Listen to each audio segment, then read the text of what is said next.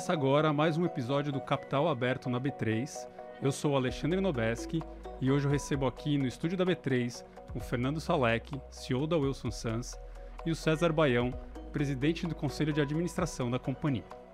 Muito obrigado por terem vindo, obrigado pelo tempo e obrigado pelo, pela participação aqui no Capital Aberto na B3.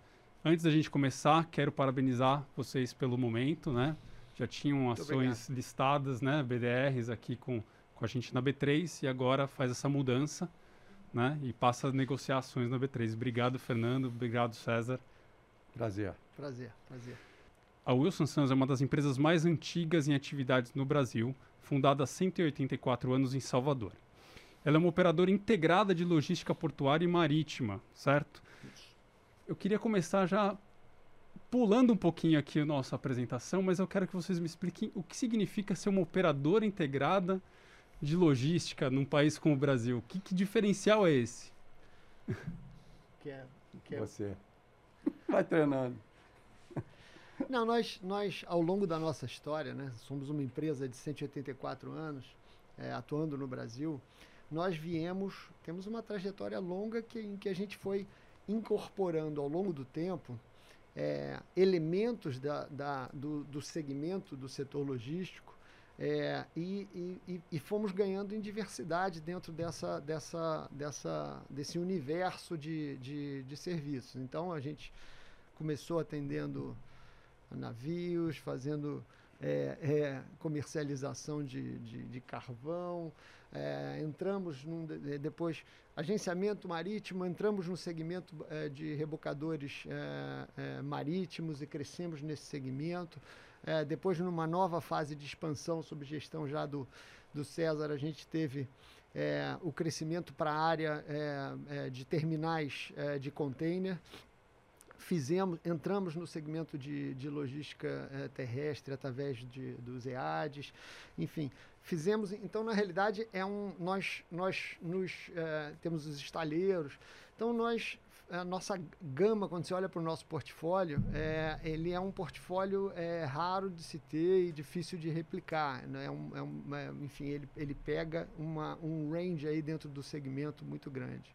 É o, é o diferença da companhia. Ela tem praticamente um ecossistema ali, né? De, de, é, de logística, eu, né? É, Alexandre, eu acho que ao longo do, do, dos anos, é, o interessante disso é que o, o know-how é, e o volume de informação é, que a empresa detém, é, é esse, esse para mim é o grande diferencial. É, nós nos especializamos no, no, segmento de tal maneira e conhecimentos cada todos os pormenores e os, os in, in, and outs aí do segmento de uma maneira é, que nos torna um, um, um player é, que tem uma, uma posição é, é, que na minha opinião diferenciada. É muito legal a história da companhia se pensar no Brasil, né, que é poucas companhias chegam a mais de 100 anos e temos duas aqui hoje na mesa, né? Tanto a B3, que tem uma história centenária, quanto a Wilson Sons.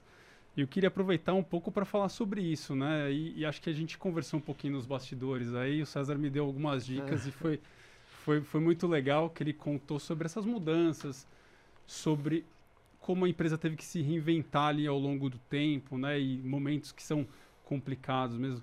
César, fala para a gente um pouquinho sobre isso, né? Como é que é uma empresa de 100 anos tem que ter resiliência, mas tem que ter um olhar sempre no futuro, né? Não pode perder esses dois pontos ali, né? Como é que foi isso? Você Brasil, que ficou 20 anos no nessa... Brasil, mais importante ainda, né?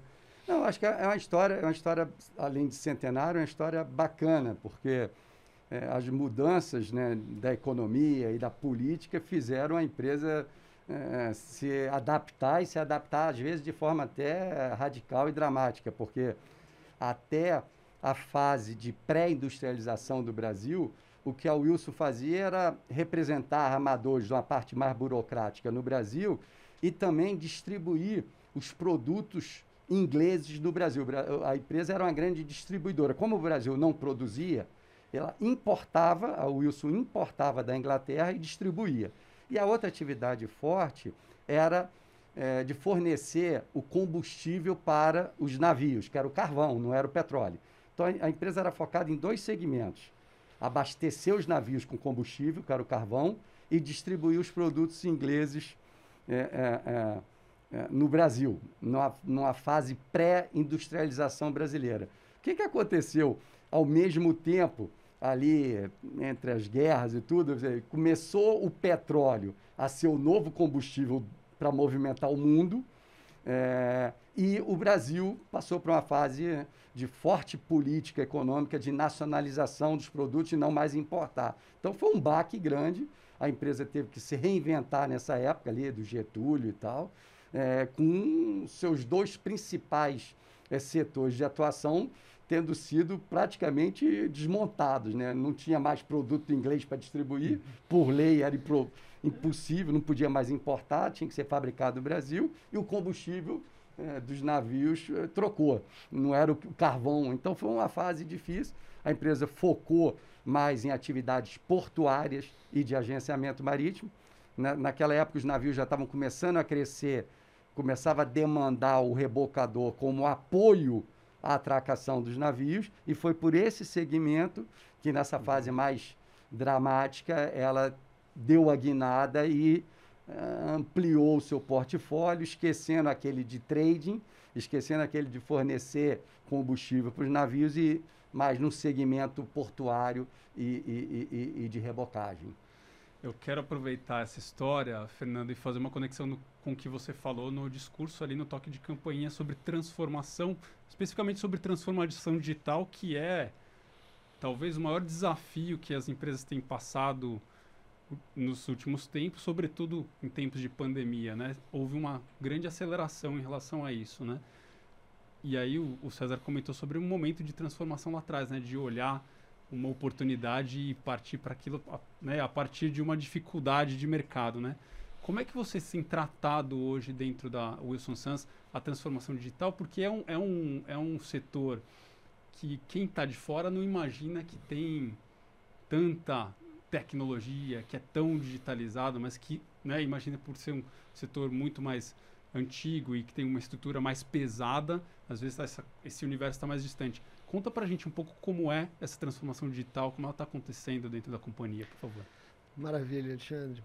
É, não é à toa que a palavra transformação está dentro da frase de propósito da empresa, né? É, é, ela, você vê pela César aqui é, é contou aqui como, como transformação foi importante para a empresa no passado, é hoje, no presente e no futuro será mais ainda. Quer dizer, eu acho que a grande questão é, é que, a, enfim, as transformações do ambiente externo se aceleraram muito. Né? E, e, e mesmo para uma empresa num segmento mais estável, teoricamente, do ponto de vista de, de, de, de desenvolvimento de, de digital e tecnológico, é, nesse ambiente, é, o jogo muda. Né? Então, nós, é, nós pa estamos passando de uma, de uma fase em que é, nós éramos simplesmente incorporadores de tecnologia marginal, incremental, para uma fase em que a gente precisa realmente inovar, se modernizar, pensar em como em alternativas criativas é, de, enfim, produtos que estejam de alguma maneira é, alinhados com o nosso segmento, que a gente possa usar a nossa competência, a no, nosso expertise, mas que sejam eventualmente mais leves, menos capital intensivo, é, é produtos que sejam de alguma maneira mais alinhados com esse, com esse novo ambiente. Ao mesmo tempo, eu acho que a própria incorporação de tecnologia é, e, e, o desenvolvimento de soluções que impactam a nossa indústria também se acelerou. Então a gente tem que estar muito antenado. O nosso movimento, a gente fez alguns anos atrás um movimento, a gente é, é, despertou para isso claramente e a gente fez um movimento de, de, de é, inserção no, em ecossistemas de inovação. É, é, fizemos isso através, inicialmente através de uma inserção no, no, no cubo do, do, do, Itaú, né, aqui em São Paulo. É, entramos no segmento de logística como um dos na, na, na, vertical de logística como um dos, dos é, das empresas é, sponsor do segmento, nos aproximamos e, e, e das startups e, e, estendemos esse trabalho nos, a, nos aproximando de startups no mundo inteiro. É, então a gente, a gente fez um screening aí de pelo menos umas 500 startups mundo afora. A gente mantém é, contato ativo com, com um grupo razoável de startups. É, inclusive fizemos alguns investimentos, é, inclusive com participações minoritárias em algumas startups. É, mas o, a, a, grande questão é, eu acho que é o fundamental do ponto de vista de futuro e perenidade é você é, é você é, é, é, a cultura de adaptação e de transformação tem que estar permeando a organização. Não sou eu ou César que, que fazemos a, a, a, inovação dentro da empresa. Né? É, a empresa precisa, essa cultura precisa permear porque a inovação acontece nas pontas e acontece de forma descentralizada dentro da organização. É, inovação não é, não é ter uma sala escrito. Não. É, exatamente. Departamento inovação. de inovação exatamente. não, é, funciona. É, é, é curioso. E como é que se faz isso numa empresa do tamanho da Wilson? Vocês tem 4 mil colaboradores, né? É um, é um processo de cultura, né? Como você está ah, falando, ah, né? É. De, e de fazer virar essa chave, né? Porque cada vez mais acelerado, né? Sem dúvida, eu acho, eu acho que passa por uma série de, de esforços e iniciativas na, e, e, e repensar até a forma como a gente trabalha. É, nós somos uma empresa, é muito interessante isso, porque nós somos uma empresa é, que tem um lado da nossa operação que é de absoluta excelência operacional. Não, não dá para a gente experimentar e errar. A gente erra, a gente coloca em, vidas em risco. Então a gente não pode errar. É, e tem um lado que a gente é, que, que, a gente tem que incorporar e teve que incorporar ao longo do tempo, que é um lado de, de experimentação, é, de buscar alternativas e, e, e, ter uma forma mais dinâmica de, de, de trabalho.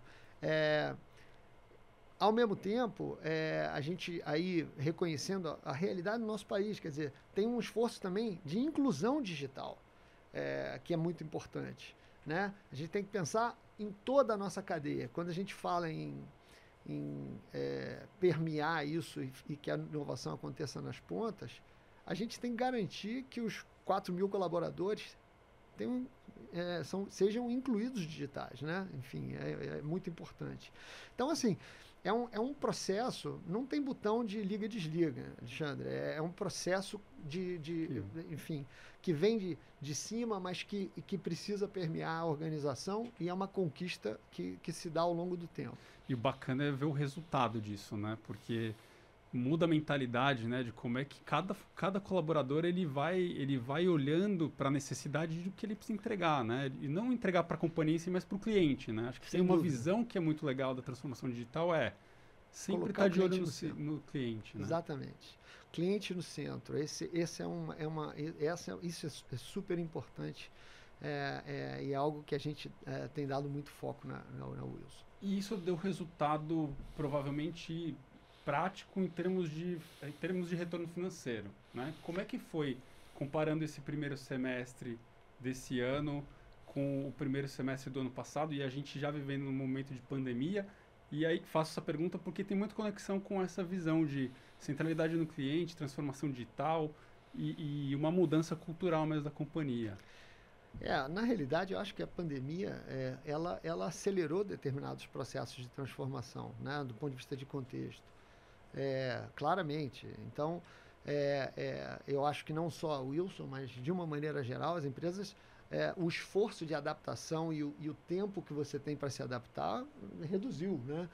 É, e, e, então, assim, é, é o, o, eu olho, eu olho para o Wilson hoje, olho de uma maneira geral, eu, eu percebo, né, que existe uma, uma, uma uma, uma, fábrica de produção de soluções e ideias é, que está brotando na organização, que é muito interessante.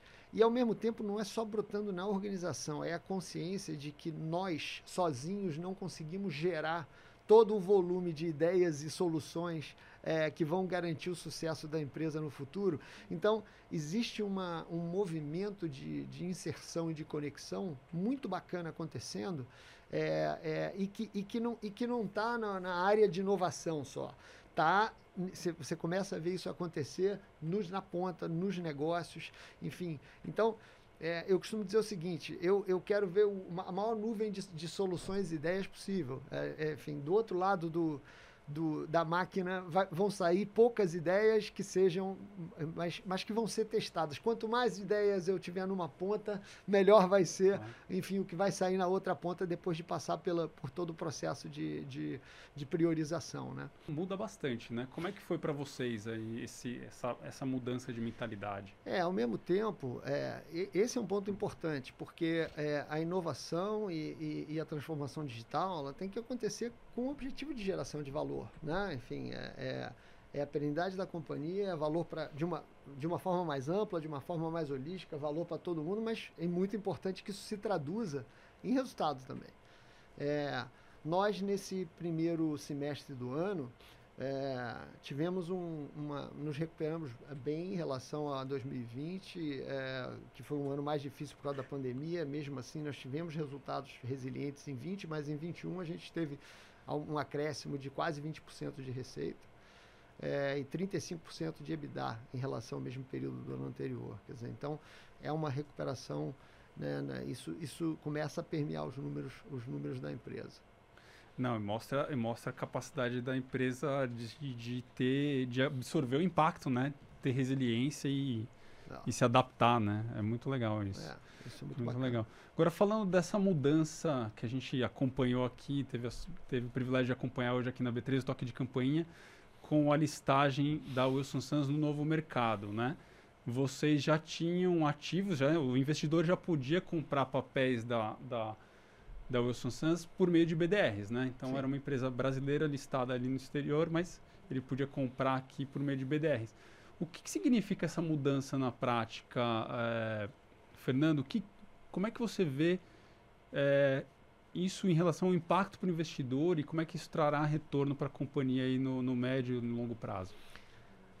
Nós fizemos o nosso IPO em 2007, né? É, e, e, e, aí começamos, é, nos, fomos listados através de BDR. É, o que aconteceu ao longo dos anos, a gente foi observando que é, o BDR como instrumento uh, tinha algumas limitações uh, importantes para a gente, de acesso a, uni, a, um universo maior de investidores. A gente não conseguia acessar fundos de pensão, alguns fundos mútuos, a gente tinha, tinha empresas que tinham um threshold mínimo de liquidez. É, a gente acaba, acabava ficando fora do radar dessas empresas. É, o varejo era muito limitado também. Então, é, nós, nós, isso, isso teve impacto no, no, no a baixa liquidez teve impacto no, no, na, no, reconhecimento do valor intrínseco da empresa no, é, é, enfim, na, na, no, market cap. E aí a gente começou a, a, perceber, ao perceber isso, a gente começou a pensar o que, que a gente poderia fazer. Aí aproveitando é, que, que nós, o nosso investimento e a nossa crença em governança, que já vem de, de bastante tempo, quer dizer, a gente é, planejou esse movimento para a B3 como um, para o novo mercado como um movimento que endereçaria a questão, é, o gargalo de liquidez, é, muito provavelmente permitiria que o nosso valor de mercado convergisse é, para o, valor intrínseco dos nossos, a refletisse de uma forma mais justa esse valor intrínseco dos ativos é, e nos desse essa chancela é, de uma governança que já existe há muito tempo. Quer dizer, a gente está fazendo essa migração com muito pouco esforço do ponto de vista de governança. É, então, assim, ter a chancela do novo mercado, é, é, do, enfim, do, do, do, segmento mais rigoroso de governança da B3, é, é, é para a gente uma recompensa pelos esforços é, que nós é, desempenhamos ao longo dos anos nisso. Paralelamente, eu acho que tem um outro aspecto muito importante, que esse movimento, é, além de correção de valor, ele, ele cria uma plataforma de acesso para a gente ao mercado de capitais, seja de equity ou de, ou de dívida, é, que é uma plataforma é, é, que, na, em, em, bem da verdade, nós não tínhamos acesso antes, é, é, e a gente vai ter um acesso muito mais profundo a isso. É, e isso vai nos ajudar a cumprir as nossas ambições de crescimento futuro e, e, e trabalhar na perenidade e no sucesso da organização nos anos daqui para frente. É muito legal, fica bem próximo do investidor também, né? Investidor é. individual, né? Nossa, né? É, é, muda a relação da empresa também com a sociedade um pouco. Muda, né? muda. Eu acho que eu acho que a gente ganha, obviamente que a gente ganha visibilidade com isso, mas eu acho que tem um tem assim, nós somos uma empresa brasileira. A gente a gente a gente atua no Brasil há 184 anos. É, nada mais justo do que a gente é, dar acesso para um universo maior de investidores. A gente é um prazer muito grande poder também participar desse momento do mercado de capitais brasileiro de é, popularização e ganho de capilaridade no mercado de varejo. Quer dizer, a gente poder, de alguma forma, trazer mais um nome é, de uma empresa sólida, com histórico que a gente tem, no segmento de infraestrutura, que é um segmento que, que, que carece de, de mais nomes e mais alternativas de investimento, eu acho que é muito bom também. Não sei, César, se você tem aí uma. Não, eu, eu concordo 100%. E, e assim, você está em infraestrutura e no B2B, você fica mais distante do público em geral. Eu, eu acho que passando para o novo mercado, né, você aproxima muito né, desse, desse investidor pessoa física, do investidor fundo de pensão, que a gente tinha uma distância muito grande. Né? Você está na empresa B2C, no varejo, querendo ou não, né? O, o, consumidor, o investidor, tá pessoa tá já está né? Tá no dia a dia né? dele. Conhece, Agora você está é. no setor de infraestrutura, no B2B, né? bem longe do consumidor, eu acho que esse é um passo importante para essa aproximação, não tenho dúvida. É muito legal. E vocês estão falando de uma coisa que é super importante para até para o investidor mesmo ter visibilidade, né? Porque uma coisa é a solidez da empresa, outra coisa é o, é o, é o setor de infraestrutura, né? Acho que é notável os, os avanços que o país deu nos últimos anos, né? E aí, como é que, como é que vocês veem? E acho que é legal aí, o César pode Obrigado. entrar bastante, porque ele tem um, tem um histórico muito legal ali, que ele acompanhou muitas mudanças, né? Ele viu leilões dos, dos portos, ele viu mudanças né, de regras é, né, regulatórias ali, enfim. Como é que hoje e a gente sabe ainda que tem muito caminho para percorrer, né? Ainda um gargalo no Brasil é sempre logística, né? A gente sempre fala isso, que tem um gargalo de logística no Brasil. Como é que o setor tá? Como é que vocês enxergam isso em termos de, de, de perspectivas de melhora ali? Enfim, que discussões que vocês veem que vocês falam, aqui tem caminhos muito bons de avanço que vão acontecer é, para os próximos anos? Joguei a bola, joguei a bola agora. Não, eu, eu, eu, acho o seguinte, Alexandre, o Brasil é um país de dimensão continental, tem mais de 8 mil quilômetros de, de costa. Então, é um Brasil, é um país que tem vocação multimodal, tá? Então, eu acho que essa é uma primeira questão. Eu acho, eu acho que o Brasil precisa diversificar os seus modais e, e desenvolver isso. Então, por exemplo, o desenvolvimento da cabotagem, que o é, é, que, o, que o Ministério da Infraestrutura vem, vem promovendo e, e a gente tem aí, a, é, enfim, esforços grandes no sentido de, de fomentar a cabotagem.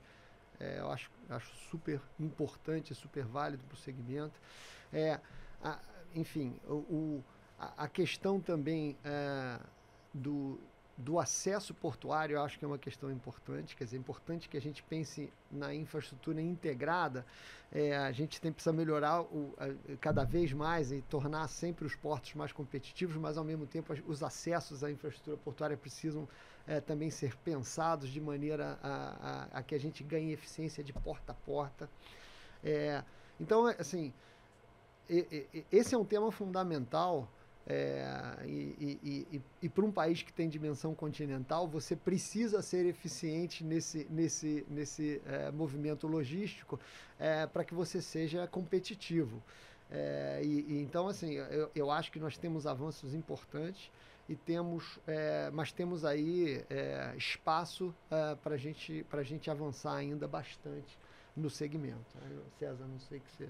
E sério, você acha que tem mais avanço para ser feito hoje em relação ao, aos portos, si, a estrutura de portos, ou mais nessa chegada até lá? Ou, ou enfim, é, nos dois, talvez, provavelmente. É, não, olha, assim, voltando um pouco, contextualizando, indo para lá para trás, assim, a grande virada de chave dos portos foi a Lei 8.630 de fevereiro de 93, lá no governo Fernando Henrique, aí começaram a privatização. Os portos começaram a sair da mão do Estado para é, a iniciativa privada, a partir dali. Então teve toda a privatização portuária ali no meio da década de, de, de 90, final da década de 90, e isso foi uma mudança importantíssima. Assim. O Estado, o governo federal, não tinha capacidade de investimento eh, e passou para a iniciativa privada que investiu maciçamente no setor portuário. Agora, uma cadeia logística eficiente, não adianta você colocar um subsetor dessa cadeia muito eficiente, porque é tudo interligado. Então, o, a, a, interligação tem que estar eficiente também. O acesso rodoviário, o acesso ferroviário, o porto, o terminal, o acesso marítimo, a saída marítima, tudo tem que estar eficiente. Então, tem que ter investimento nisso tudo. E os gargalos que ainda temos no Brasil estão um pouquinho nessas conexões. Tá? Mas o avanço foi muito grande, viu, Alexandre? O avanço. E o atual é, Ministério de Infraestrutura tem feito muito, muito, muito esforço em privatizações portuárias, em privatizações de terminais portuários e nas conexões. Tanto as conexões rodoviárias como as conexões ferroviárias. Porque se não tiver tudo interligado de maneira eficiente, um subsetor não adianta ser eficiente, ah. porque a cadeia logística como um todo não será, entendeu? Eu, eu, vejo a infraestrutura de hoje, é, o, o, esforço do Ministério da Infraestrutura hoje, válido e, e, e, e de forma muito pragmática tem acontecido. Mas a, a, grande virada de chave do setor portuário foi lá atrás, com a Lei 8.630, em fevereiro de 93. Eu, eu acho que o ponto é que na, na logística você é tão forte quanto o elo mais fraco do, é, da cadeia, entendeu? Esse exatamente. é o ponto. Você precisa garantir tá. que os elos estejam, é. estejam todos ali funcionando. A gente, a gente tem a transformação, que a gente já comentou tanto sobre transformação, está aqui né, na, na, na, nossa frase, mas é isso, entregar futuros melhores para a gente. É, conversa com essa colaboração positiva, com, com é, o papel que a Wilson Sons é, tem no, no, futuro sustentável do Brasil, da nossa sociedade, é, enfim, da, da, do segmento logístico portuário brasileiro e eventualmente mundial é, como nós podemos dar uma contribuição positiva, continuar dando uma contribuição positiva e que nos permita seguir adiante por mais muitos e muitos anos. Né? Somos uma empresa de 180, temos uma visão de longo prazo é, e queremos continuar, é, é enfim, é, crescendo de forma, obviamente, bem sucedida e, e responsável, é, dando essa, essa cota de contribuição por muitos anos. Bom, a gente falou um pouquinho de propósito, falou de transformação, mas uma coisa que é legal a gente também dar visibilidade para o investidor que vai acompanhar o programa, que está acompanhando a gente, é um pouco de como a, a listagem agora das ações da Wilson Sons vão provocar mudanças na visão estratégica da companhia, ou seja, que impacto vai ter para o negócio, né? Porque agora poder ser sócio de uma companhia como a Wilson Sons tem um peso interessante, mas o que, que a companhia está prevendo ali de mudança? Dá para adiantar alguma coisa em termos de negócio? Abrir novas frentes? Como é que vocês estão se estruturando para isso? É, o Alexandre, a, esse movimento é um movimento, sem dúvida nenhuma, muito importante para a gente. Eu cheguei a comentar isso antes, quer dizer, porque ele primeiro ele abre, da, da ponto, do ponto de vista de, de é, é, disponibilidade de capital para a empresa, ele abre esse acesso ao mercado de capitais, de equity, de dívida, então, na ponta do funding, a gente, isso, isso reforça as nossas, as nossas possibilidades. É, isso é muito importante na medida em que, para que a gente possa financiar o nosso crescimento futuro. É, do, do ponto de vista de, de, de novidades e crescimentos, quer dizer, não, não tem nada aqui específico para falar, mas é, é, eu, a nossa nós temos aqui, talvez valha a pena comentar, fazer alguns comentários. O primeiro é, é que nós gostamos de, de, de crescer é, dentro das áreas em que a gente tem competência, porque a gente acha que é mais competitivo e pode agregar alguma coisa, de, um diferencial ao, ao, ao que se está fazendo. Olhando, então, olhando o core mesmo da companhia. É, então no core da companhia a gente, a gente ganha essa possibilidade de, de, de crescimento, seja do ponto de vista orgânico ou inorgânico também. Uhum. É, a gente ganha a possibilidade de olhar alternativas e buscar é, dentro das nossas áreas de competência é, é uma, uma estratégia mais focada. É, ao mesmo tempo, é, quando a gente traz, combina aquele, toda aquela conversa de inovação que a gente, que a gente, que a gente comentou antes, eu acho que tem uma nova frente de, de possibilidades também que passam por usar essas competências incorporando novas tecnologias é, e eventualmente até usando a nossa base de ativos é, é, como, como alternativa. A gente tem um investimento, por exemplo, numa, numa startup israelense é, que ela, ela faz a leitura dinâmica de, de, de enfim, de, de canais e, e, e, e, da, e, da, e, da, e dos portos é, de maneira que você entenda exatamente como está se processando essa, essa, essa enfim, a, a, questão de calado é, da forma mais dinâmica possível. É, para que você é, aplique faça a leitura de, de, de, do, do, do, de, tudo isso, você precisa é, de sensores em, em, em, embarcações. A gente tem a maior frota de rebocadores do país, com 80 rebocadores. Então, é, é, de novo, a gente pega essa, essa tecnologia nova. É, nós temos competência porque é o nosso métier, é o nosso segmento a gente usa os nossos ativos, que são os nossos rebocadores, é, e isso torna, nos torna interessantes para quem está criando a tecnologia é, disruptiva. E a partir daí a gente consegue fazer. Então a gente tem um investimento nessa empresa, nós, nós representamos isso no Brasil e temos esse, esse, esse, esse pacote, é, por exemplo, como um exemplo de uma, uma nova frente de crescimento, uma nova possibilidade. É mais leve do ponto de vista de ativos, porque a gente está só usando os nossos ativos, é, mas não há a necessidade de fazer investimentos pesados em ativos. Né? O investimento não é, não é intensivo. É, mas é uma nova, é uma, é uma nova forma é, de crescer dentro do, seg do segmento usando a nossa expertise. Então, é, a gente tem alguns. Eu acho que o grande, a grande questão aqui é que esse movimento abre um leque de possibilidades maior é, para que a empresa possa construir com foco, é, enfim, as suas possibilidades de crescimento. Muito bom.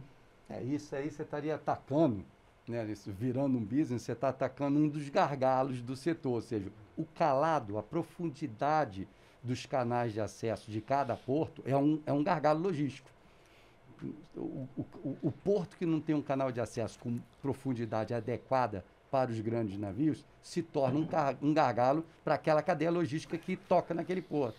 E isso aí virando um business, você está mapeando de maneira dinâmica e diária, constante, a profundidade de todos os canais de acesso dos portos brasileiros. Então, assim, é, é, é bacana, porque você está conjugando inovação aliando com ativos existentes nossos e atacando um possível gargalo logístico. É legal. E aí, qual é o momento certo para fazer uma dragagem?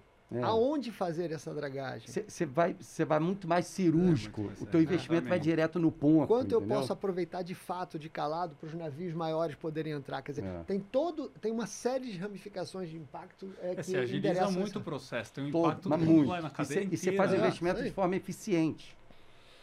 Em vez de você, ah, vou não ter que dragar. Não, não, não tem, chute. chute. Não tem chute. Nosso rebocador passa em todos os lugares de qualquer canal de acesso do esporte brasileiro. Então ele já está passando, porque ele está fazendo uma operação de rebocagem, mas está mapeando o fundo do mar daquele canal. Eu ia terminar, mas eu achei muito legal essa história, porque tem uma coisa que eu sou fascinado, e eu acho que aqui na B3 muita gente é, que é o olhar para os dados. Né? Que eu acho que é Acho que tem muito a ver com o que a gente está falando. Isso aí é uma geração é de dados gigante. É dado, né? É dado. É. nós somos geradores de um volume de informação é, e de dados é, colossal. Quer dizer, então, é, ao longo do tempo, ser mais eficientes em usar esses dados em prol do segmento é, é, um, é um caminho natural. A gente precisa, é, a gente não pode prescindir de usar esses dados de uma forma inteligente e eficiente. Isso, obviamente, que será bom para a empresa, mas será bom para o segmento e para o Brasil de uma maneira geral.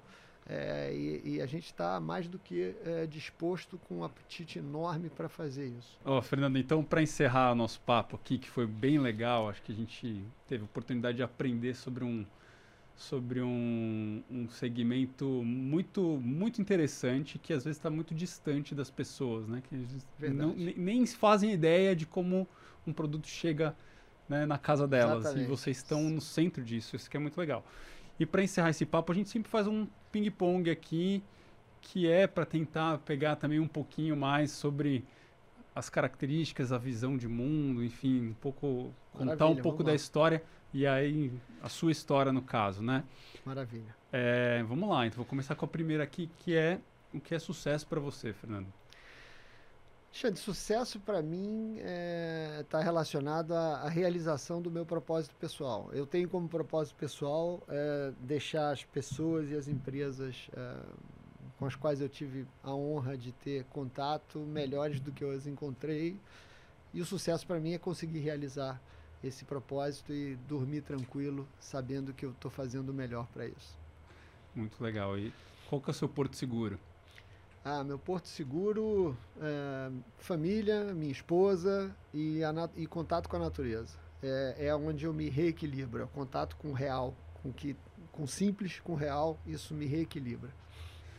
Acho que vai, já vai, já vai para a terceira que vai responder um pouco dessa do, do contato com o real. O que, que você faz nas horas vagas? É, as horas vagas, eu, então, eu tenho, eu, eu busco esse contato com, com a natureza. Eu sou, eu sou, eu gosto muito de, sou um apaixonado por cavalos e, e por, então o esporte equestre, é, no lazer e e confesso que eu também sou um apaixonado por vinhos, então assim, o dia, o dia ideal para mim é fazer uma bela cavalgada com contato com a natureza e à noite reunir com a família e os amigos para tomar um bom vinho.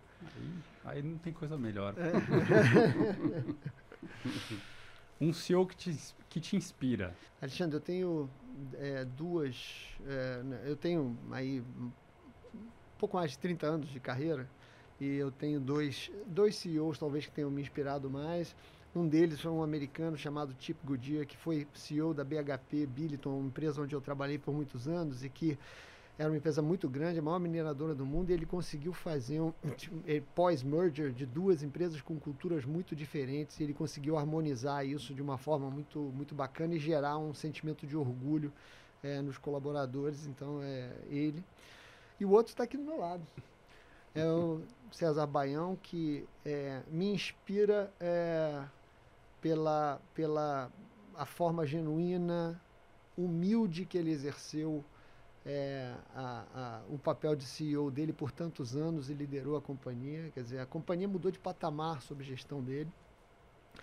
Eu espero é, enfim, atender às expectativas e os, em relação aos desafios da empresa e levar a companhia para mais um salto de patamar, mas é e eu, que, eu, que eu consiga fazer isso com o mesmo nível de engenhosidade, inteligência e humildade que ele, que ele realizou isso ao longo dos anos. Pô, nada melhor do que receber um elogio, né? Assim, é Obrigado. Ô, Fernando, conta pra gente qual que foi a sua maior realização profissional.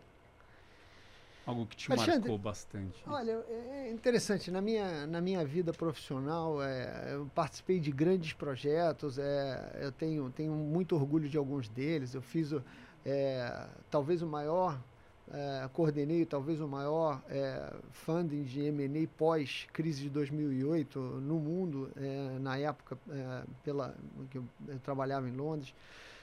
Mas o, o, a maior realização não são os projetos, são as equipes que eu pude formar e contribuir é, para que elas é, fossem equipes generosas, colaborativas, é, em ambientes e, e porque eu, eu, continuo acreditando com muita força que o que faz a diferença são as pessoas.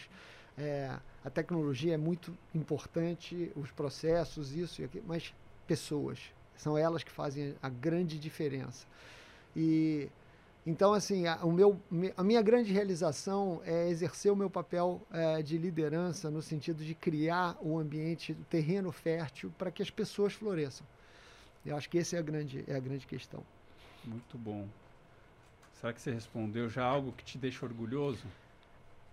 Pode é, ser até fora pode, do é, não, eu acho, eu acho que primeiro assim é, é, essa questão de formação de, de equipes é algo que me deixa orgulhoso, mas eu acho que talvez É, eu olho para minha trajetória como executivo e, e, o que me deixa orgulhoso é ter conseguido desenvolver uma carreira que foi interessante, é, com sucesso na minha, na minha visão, mas eu fiz isso é, sempre muito fiel aos meus valores pessoais. Quer dizer, eu não precisei comprometer os meus valores pessoais para ter essa carreira, para desenvolver essa carreira. Eu fiz isso muito pelo contrário. Eu acho que eu pude aplicar esses valores pessoais ao longo da minha carreira e isso me deu muito, muito prazer e sempre muito desenvolver isso de uma forma muito feliz. E um desejo para quando a pandemia acabasse? Ah, esse, esse não tem outro. Olha, desejo para quando é, é, é, é, poder estar próximo das pessoas, é, seja no ambiente profissional ou no, no pessoal, e, e, e, muitas vezes esses ambientes até é, se misturam, né? E, mas estar com as pessoas que eu gosto, estar próximo delas. É, eu, eu costumo dizer, assim, no ambiente profissional, o contato que você tem informal é almoçar junto, tomar um café, entrar um na sala do outro, é, é, rir junto. É, esse tipo de coisa você não consegue replicar no ambiente, no ambiente remoto da mesma maneira e isso azeita as relações, isso, isso, isso faz bem para a alma. É, então, é, é, é, ter, poder voltar a ter um contato maior com as pessoas que eu gosto, família, amigos, é, colegas, é, de uma forma mais intensa. Ah, com certeza isso vai fazer uma diferença absurda na saúde das pessoas, principalmente na saúde mental. Né? Mental, né? sem com dúvida certeza. nenhuma. Tá, tá, mais do que na hora. Estamos torcendo para que acabe logo. Vamos lá com você, César? Eu vou fazer. Porque não, não, não, não, não, não, vou... não, falando sério. Não, não, não, não. Deixa com o Fernando só esse ping-pong. É, é, acho que é importante aqui numa passagem de bastão, isso está mais claro ainda que o ping-pong é com o CEO. Tá bom.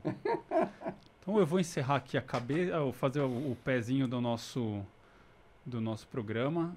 Obrigado, Fernando, pelo papo. Obrigado, Prazer César. enorme, Alexandre.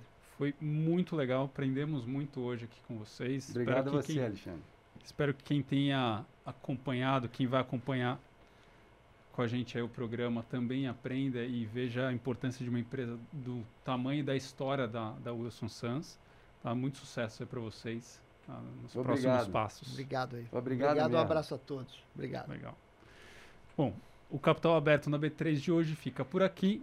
A gente conversou com o Fernando Salek, CEO da Wilson Sons, e com o César Baião, ex-CEO e presidente do Conselho de Administração. Você que está ligado na B3, acompanha os nossos conteúdos pelas redes sociais. Se você quer saber tudo também sobre o mundo dos investimentos, entra lá no Hub de Educação Financeira, edu.b3.com.br. Tem curso gratuito com experts do mercado, experts da B3, para você ficar por dentro de tudo.